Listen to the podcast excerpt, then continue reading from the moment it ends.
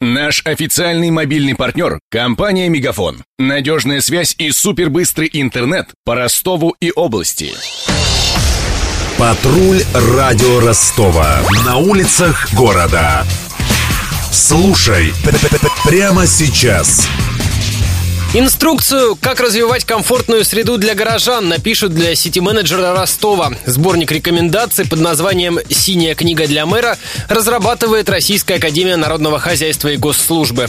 Помимо Горбаня, ее получат главы всех российских городов, которые примут через два года чемпионат мира по футболу.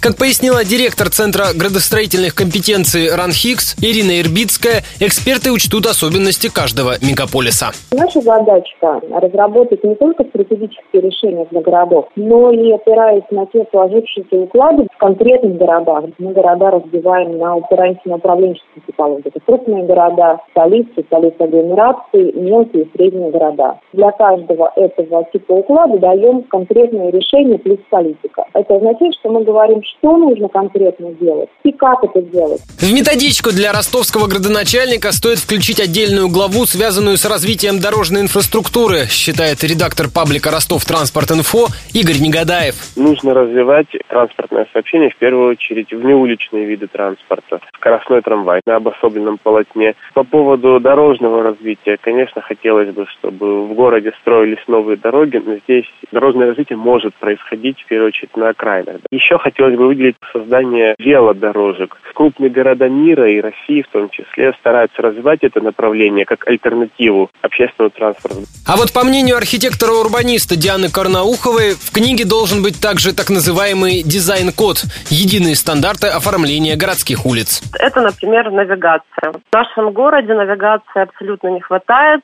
Также в дизайн-код входит социальный контроль, то есть безопасность. Это достигается хорошим освещением и удобной инфраструктурой. Ну и самое важное направление – это визуальный шум европейские власти и власти Москвы уже приняли правила дизайна вывесок и рекламы. Я думаю, это первоочередно, что нужно принять нашему городу. Как ожидается, первую редакцию «Синей книги для мэров» выпустят в следующем мае. Между тем, в администрации Ростова, куда мы обратились за комментарием, оказались не в курсе этой инициативы. Над материалом работали Глеб Дюденко, Мария Погребняк и Александр Попов.